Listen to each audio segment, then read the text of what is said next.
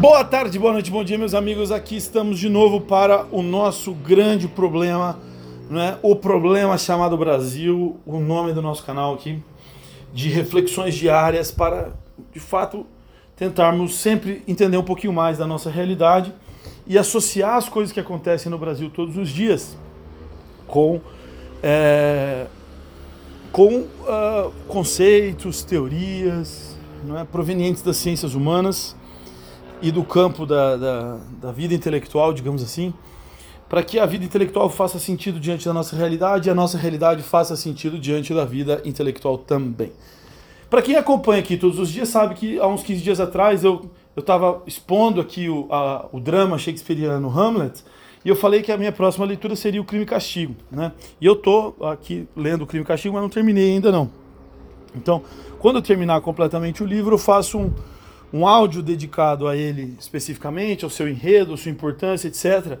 Mas antes disso, eu, eu gostaria aqui de fazer um, um, um áudio hoje falando um pouquinho sobre uma semelhança interessante que há entre a sociedade russa e a sociedade brasileira. Por mais que elas sejam sociedades diferentes, completamente diferentes, né? Né? as origens da nossa língua e da língua russa são completamente diferentes. A sociedade russa é uma sociedade de fato tem menos contato com a gente, das sociedades europeias, talvez aquela, uma daquelas que menos tem contato com a sociedade brasileira desde a sua formação até os dias de hoje. Mas, apesar de todas essas diferenças, é inegável que existem algumas semelhanças entre o Brasil e a Rússia. E é isso que eu gostaria de explorar aqui nesse áudio de hoje. O primeiro deles, a Rússia, o, o livro, o, o livro Crime e Castigo, né, é, que é o primeiro grande romance escrito pelo Dostoiévski, é, ele é escrito ali no, nos anos 60, no começo dos anos 60, né? Anos 1866, 1865, né? aliás, entre 1862 e 1863 ele está escrevendo o livro. Né?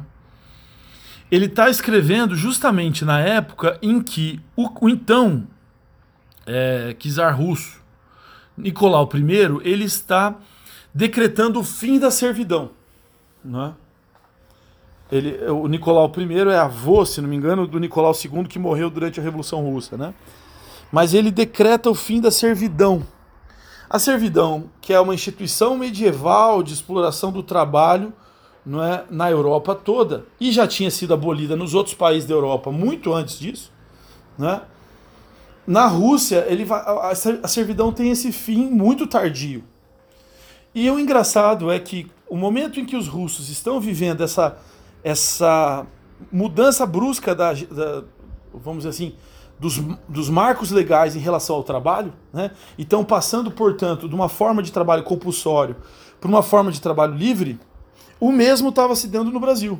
Né? Apesar da Lei Áurea no Brasil se dar só em 1888, nos anos de 1860, né, ou seja, nessa, nesse período em que o romance em questão se ambienta, o crime e castigo se ambienta, é exatamente uma época em que a escravidão começa a declinar rapidamente no Brasil. O primeiro grande marco legal para o fim da escravidão de fato no Brasil é a Lei Eusébio de Queiroz, de 1850. Né? É, aí nos anos de 60 começam a surgir os primeiros movimentos na direção da criação do, de um movimento social em prol do fim da, da, da escravidão no Brasil, né? o chamado movimento abolicionista.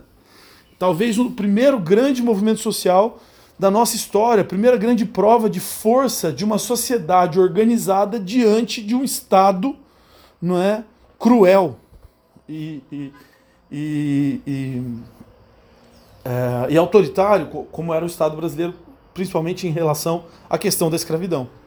Então a sociedade brasileira se volta contra o tema da escravidão justamente nessa época em que o, o crime castigo está sendo escrito na Rússia e que a servidão também foi extinta na Rússia, e depois do fim da, da, da servidão, a população que antes sofria com a servidão agora se rebela e, e se torna muito constante na sociedade russa rebeliões contra o Estado russo né, contra os czares.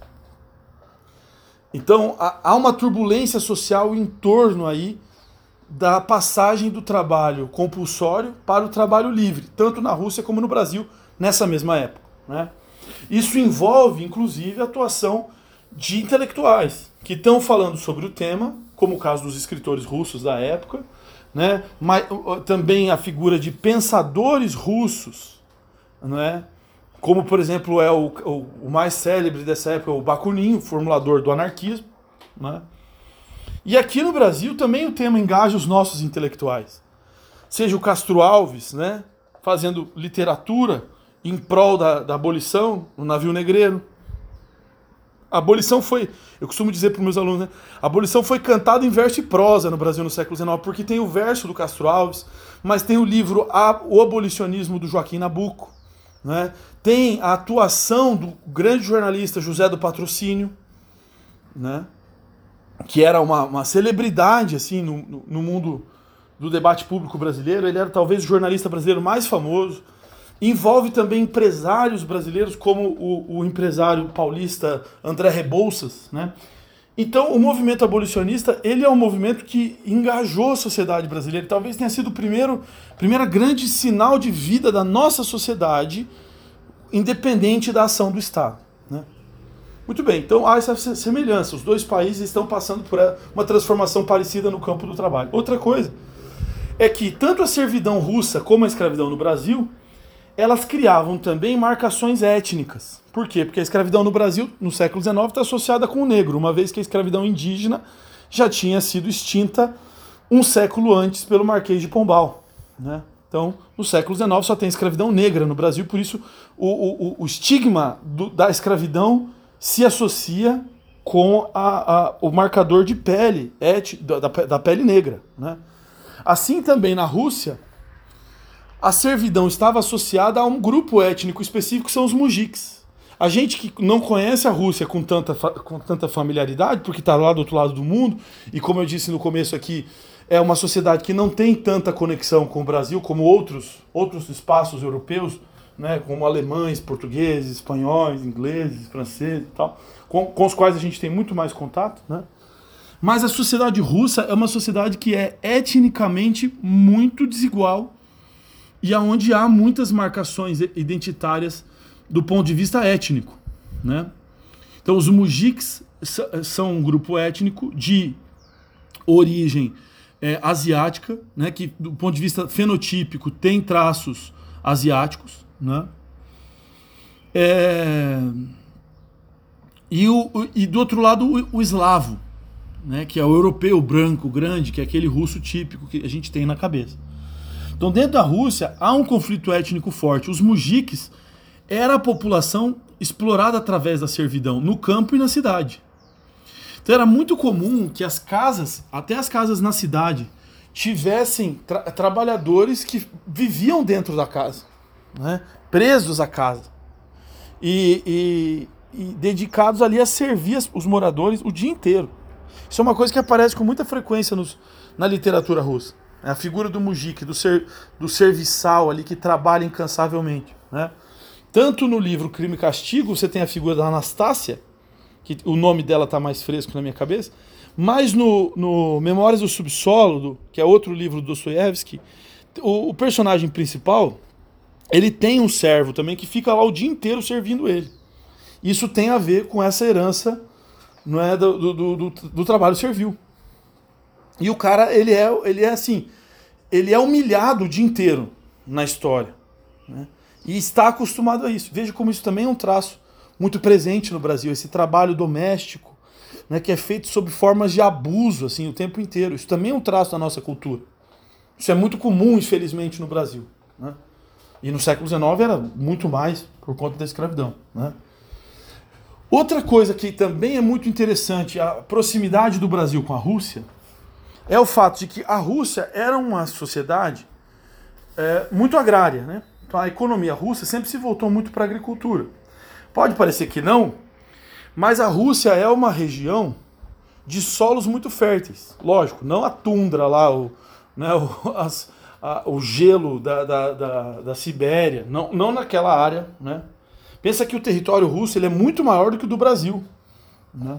Então aquilo lá é um grande deserto geográfico em algumas regiões, é, demográfico, desculpa, em algumas regiões. Né? Então eu não estou me referindo à tundra, mas na área ali próximo da Ucrânia. A Ucrânia, o que é hoje Ucrânia, era Império Russo naquela época, né? fazia parte do Império. É... Então, por exemplo, Kiev né? era uma cidade russa. Né? Era uma... Existiam castelos, palácios ali da família real russa, porque fazia parte das grandes cidades do Império. Então a Ucrânia tem um dos solos mais férteis do mundo. Né? E fazia parte da Rússia. Então a Rússia tinha essa tradição da agricultura muito forte. E como é muita terra, os latifúndios eram tão grandes quanto os latifúndios brasileiros. Então eles também têm essa semelhança que, que, de natureza socioeconômica, que é a existência de uma aristocracia rural muito forte. Né? No caso da Rússia, essa aristocracia era muito ligada ao czar, muito ligada à igreja ortodoxa, né? e tinha uma, eles, tinham, eles tinham uma capacidade de pressão e de interferência no Estado muito grandes. Né? Aqui no Brasil, a gente também está cansado de saber que a aristocracia rural, a chamada elite agrária brasileira, né, nas suas várias regiões, sempre tiveram uma influência muito grande em todos os governos brasileiros e continuam tendo, né, até hoje. A bancada ruralista é e continuará sendo muito forte dentro do, do Estado brasileiro. Né, e na Rússia também era. Bom, a parte industrial no século XIX no, no, Brasil, a gente até teve um surto industrial com o, Visconde de Mauá, né, o Barão de Mauá. Na Rússia, menos. Você praticamente não tinha atividade industrial. O pouco que você tinha na Rússia de atividade é, manufatureira, digamos assim, né, de tecelagens, artesanatos, é, é, fábricas de, de móveis, de ferramentas, de alimentos, essas fábricas normalmente eram pertenciam a populações de origem germânica que tinham migrado para a Rússia, principalmente no governo da Catarina Grande, final do século XVIII, né, que foi a imperatriz que modernizou a Rússia. Né. Já vou falar de outra coisa importante que ela fez. Mas ela trouxe muitos alemães para lá. Tanto que existem comunidades germânicas que migraram para a Rússia e depois foram perseguidos pela Revolução Russa e tiveram que migrar para outros lugares do mundo. É o exemplo dos chamados menonitas, né? os alemães menonitas. Que aqui no Paraná a gente tem uma comunidade grande de alemães menonitas e, e, e, fora, no Paraguai também tem, nos Estados Unidos também tem, lá nos Estados Unidos são chamados de Amishes, né? Então eles, eles viveram dentro da Rússia em comunidades que, onde eles foram trazidos pelas mãos de Catarina, que via na migração de alemães uma possibilidade de modernização do, da mão de obra né? e de aumento da eficiência da mão de obra. Então é comum que você veja, inclusive nos romances, que os personagens que são dedicados a alguma atividade manufatureira, fabril, alguma coisa assim, eles têm sobrenomes de origem alemã. Né? Bom, então o russo eslavo, que não era da aristocracia, ele vai fazer o que da vida? Porque não tem indústria. Né?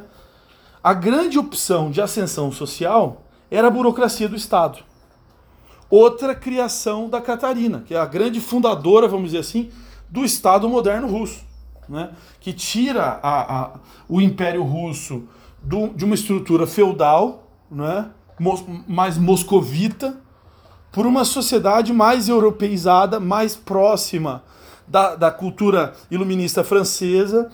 Inclusive a Catarina trocava cartas com o Voltaire, né? e se aconselhava com o Voltaire, grande filósofo iluminista e que e, e vai se dar durante o governo de Pedro o Grande e da Catarina a transferência da, da administração toda para São Petersburgo, que é a cidade mais europeia da Rússia, né? mais próxima, inclusive. São Petersburgo, que durante o, a União Soviética muda de nome para se chamar Petrogrado, uh, desculpa, Leningrado. Né? Pois bem, e hoje em dia voltou a chamar São Petersburgo.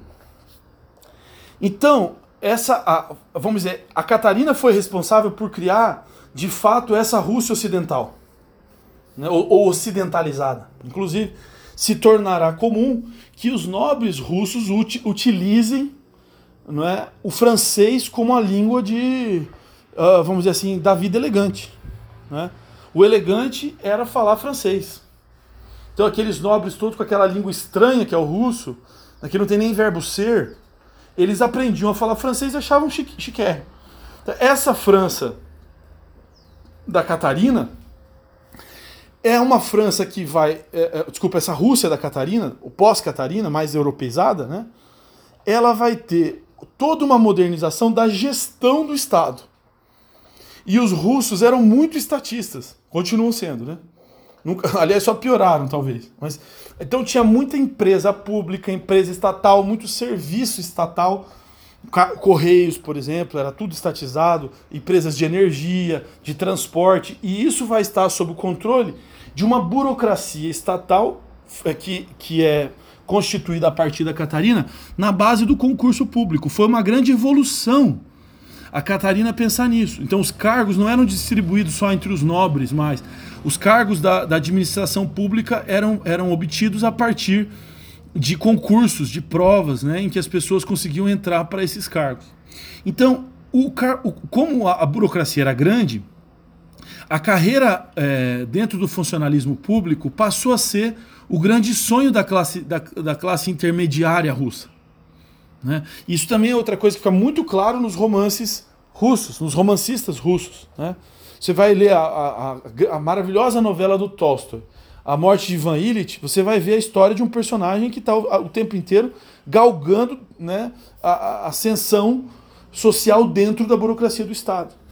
Né? No, no, no próprio Crime e Castigo, você vai, você vai ver o quê? O, o Raskolnikov, que é o personagem central, como alguém que todo mundo deposita nele a confiança de que ele vai conseguir entrar nessa burocracia de Estado e ele se, se vê como alguém que está sempre a um passo da consagração e a um passo do fracasso. Não é? De estar, tá eu vou conseguir entrar dentro dessa burocracia ou vou ser jogado de volta para a miséria. Né?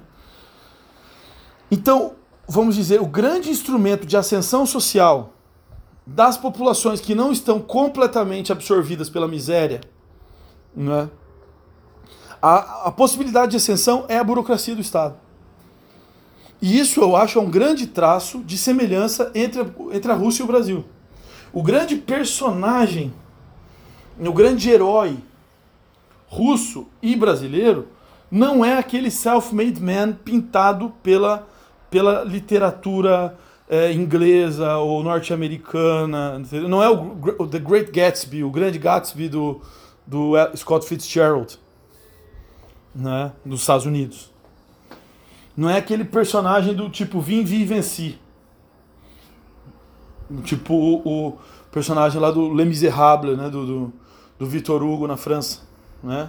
Ou o Julian do, do Vermelho do Negro do Stendhal que talvez seja o, um dos personagens mais, mais complexos, mais interessantes da, dos grandes romances do século XIX, né?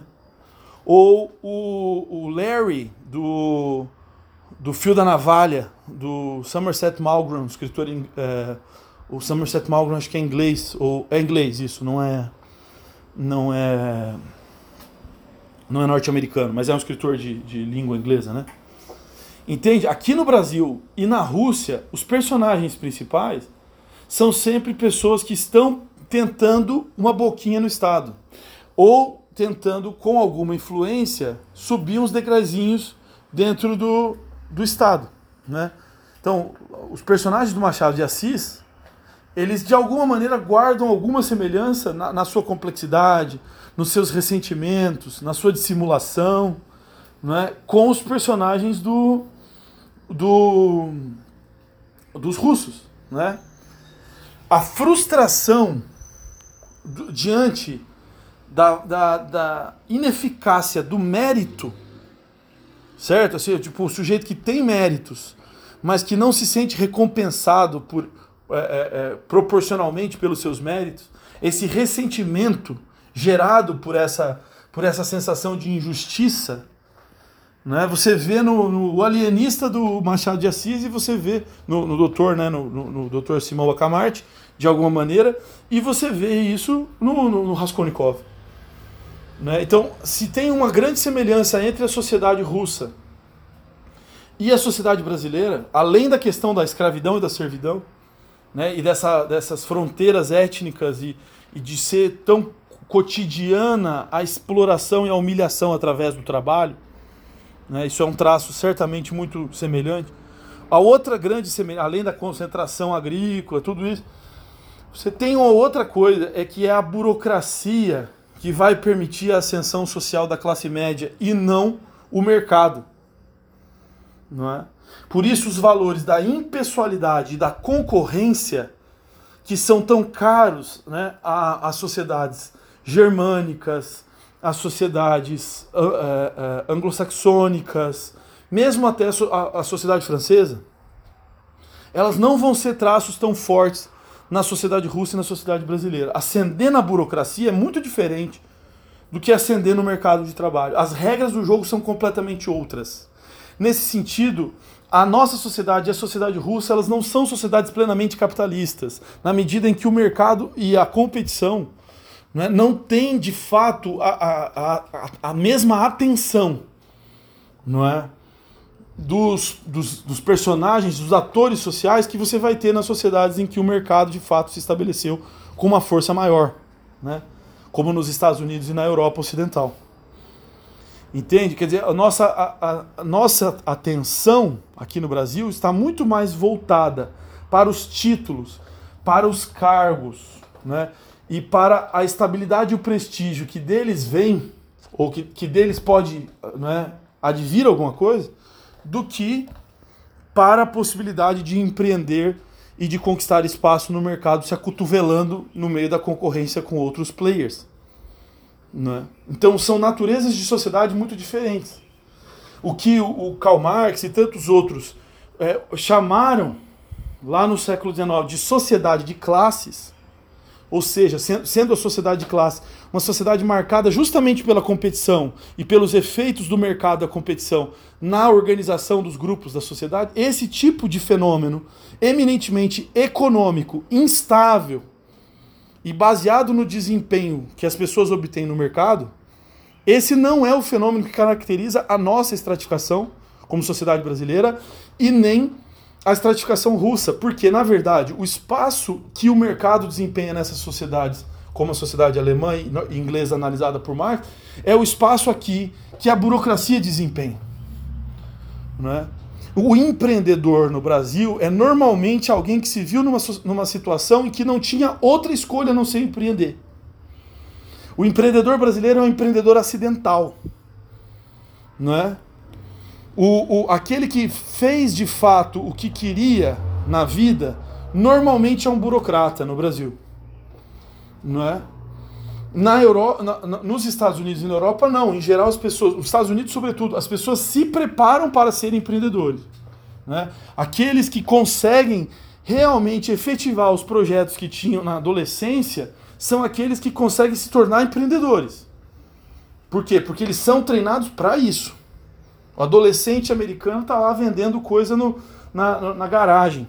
Né? Os móveis da família está viu que o negócio está usando menos, ele faz lá um bazar de garagem, fica, quer dizer, ele está no, no sangue dele a ideia de que ele vai ter que vender, pegar, investir na bolsa e fazer o negócio virar. Essa mentalidade é a mentalidade típica do capitalismo, né? Que você vai encontrar na Alemanha, que você vai encontrar no norte da Europa, que você vai encontrar nos Estados Unidos, mas que você não vai encontrar em sociedades como o Brasil e, e a Rússia com a mesma frequência do que nesses outros lugares. Eu falei Austrália por engano, porque a Austrália se encaixa nesse modelo de sociedade da, da concorrência do mercado. Né? Sociedades mais comerciais. O Brasil e, e, e a Rússia me parecem é, é, sociedades muito diferentes dessas outras. E isso mostra um certo traço de semelhança entre os quadros que a literatura russa pinta para nós e os quadros que nós acabamos também pintando aqui no Brasil. Então há um traço assim, há, um certa, há uma certa é, é, semelhança, há uma certa proximidade entre os personagens clássicos da literatura russa do século XIX, por exemplo, e da literatura brasileira, né? Aqui a ideia do grande herói, do sujeito que vence pela competência e tal, não cola muito na nossa literatura, não soa muito verossímil. Não é? Beleza, amigos? Então essa é uma primeira reflexão aí a partir do crime e castigo. Depois, mais para frente, a gente faz outro áudio falando sobre o enredo, que também é muito, muito valioso. Beleza? Um abraço, bom dia para todos, até amanhã.